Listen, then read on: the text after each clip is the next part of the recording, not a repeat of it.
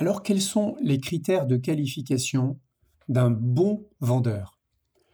Eh bien contrairement à beaucoup d'idées reçues, pour favoriser son business development B2B lorsque vous allez recruter un commercial, un manager ou un consultant, vous devez essayer d'utiliser une grille de compétences commune à tous ces profils sur ce sujet pour qu'ils puissent agir et interagir ensemble de manière efficace, notamment dans une organisation de l'activité commerciale en mode pod.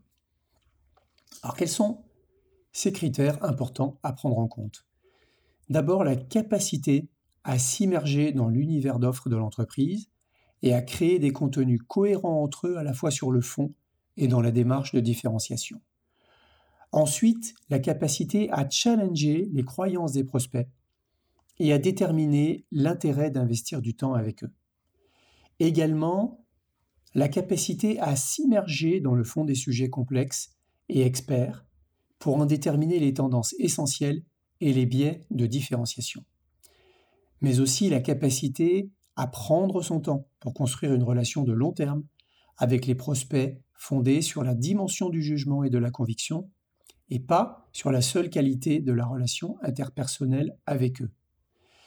Également la capacité à rechercher la construction d'un consensus chez les prospects en répondant à leurs besoins propres tout en mettant en place des stratégies de vérification qui vont favoriser la construction de la confiance.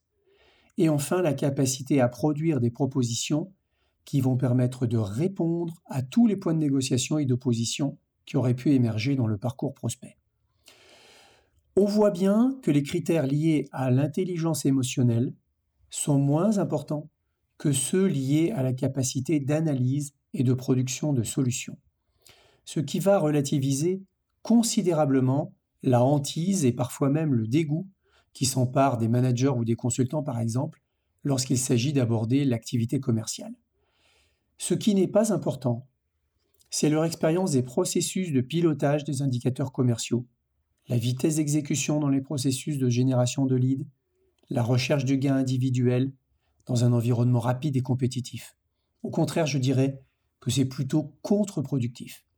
Au contraire, les qualités propres recherchées par ailleurs pour assurer l'excellence de la production chez un consultant seront bien plus utiles pour mettre en place un business development efficace et serein.